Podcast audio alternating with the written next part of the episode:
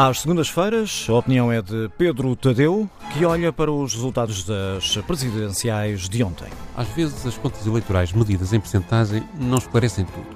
Vamos lá experimentar contar os números de votos das presidenciais desta semana. O vencedor absoluto das eleições foi a abstenção. Não votaram 6 milhões 530 mil portugueses e só votaram 4 milhões 261 mil. Marcelo Rebelo de Sousa foi o candidato mais votado, mais de 2 milhões e 500 mil votos. Ana Gomes ficou muito longe, apenas 541 mil votos. André Ventura conseguiu 496 mil votos. João Ferreira recebeu 180 mil votos. Marisa Matias teve 164 mil votos. Tiago Maia alcançou 134 mil votos. Vitorino Silva fechou a conta com 122 mil votos. Os votos brancos foram mais de 47 mil e os nulos quase 40 mil. Em relação às eleições presidenciais anteriores, Marcelo ganhou pouco mais de 100 mil votos, mas Sampaio da Nóvoa, que ficara em segundo, teve mais 460 mil votos do que Ana Gomes, mais ou menos da mesma área política, conseguiu agora. Marisa Matias perdeu 300 mil votos e João Ferreira perdeu cerca de 2 mil votos para a candidatura similar de Edgar Silva. Até Vitorino Silva perdeu de uma eleição para outra 30 mil votos.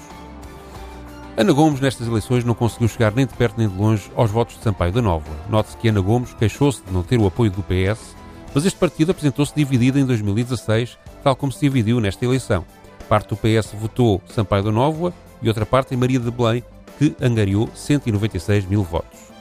A esquerda, em 2016, somou com as candidaturas de Sampaio da Nova, Marisa Matias, Maria de Belém e Edgar Silva 1 milhão 908 mil votos.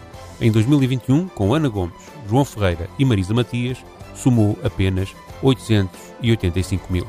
Em 2016, se tirarmos Marcelo e os candidatos da esquerda da contagem dos votos válidos, sobraram 312 mil votos. Agora sobraram 631 mil, mais do dobro. Destes votos, a maioria parece ter ido para André Ventura, sobrando 135 mil. Estes parecem quase todos entregues a Tiago Maia. Como Marcelo cresceu de uma eleição para a outra, isso quer dizer que ganhou à esquerda os 312 mil votos que perdeu para a direita e ainda conseguiu mais 100 mil, ou seja, um total de 412 mil pessoas que votaram à esquerda em 2016 votaram agora em Marcelo. Se estas pessoas tivessem votado nos candidatos da esquerda, este bloco ideológico chegava a 1 milhão e 300 mil votos. Mesmo assim, perdia 600 mil votos para 2016. O desvio de votos para Marcelo ajuda a justificar parte das perdas à esquerda nesta eleição. Além desse desvio, Ana Gomes não alcançou o resultado de Sampaio da Nova. Se o tivesse feito, a esquerda teria obtido mais 520 mil votos, a que se juntou a quebra de 300 mil votos de Marisa e a falta de 196 mil votos que Maria de Belém conseguiu em 2016. Para além de perder votantes para Marcelo, para onde mais perdeu a esquerda? Para a direita? Bem, uns 200 mil votos sim, mas os restantes 400 mil foram perdidos para a abstenção. Resumindo, Marcelo é vencedor não só por ter ganho as eleições, mas por ter reforçado, embora pouco, o número de votantes. Ana Gomes tem uma vitória de pirro. Embora tenha conseguido ficar à frente de André Ventura, tem quase metade dos votos que Sampaio da Nova teve em 2016. André Ventura tem uma vitória porque afirmou o seu partido e porque ajuda à subida da votação global na direita. João Ferreira iguala o resultado anterior de Edgar Silva, não ganha nem perde.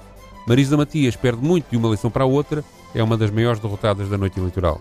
Tiago Maia também tem uma vitória com características qualitativas semelhantes às de Ventura, embora com uma expressão quantitativa muito, muito inferior. E Vitorino Silva perde um pouco, mas cede as expectativas. Quem pode cantar vitória, portanto, para além de Marcelo, são André Ventura e Tiago Maia. Isto é bom para a direita portuguesa? Bem, não é nada bom para PSD e CDS, os partidos que até agora dominaram a direita portuguesa e que não apoiaram nem Ventura nem Maia.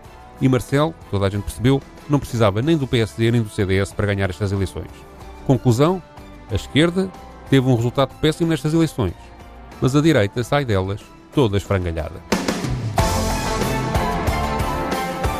A opinião de Pedro Tadeu às segundas-feiras na TSF.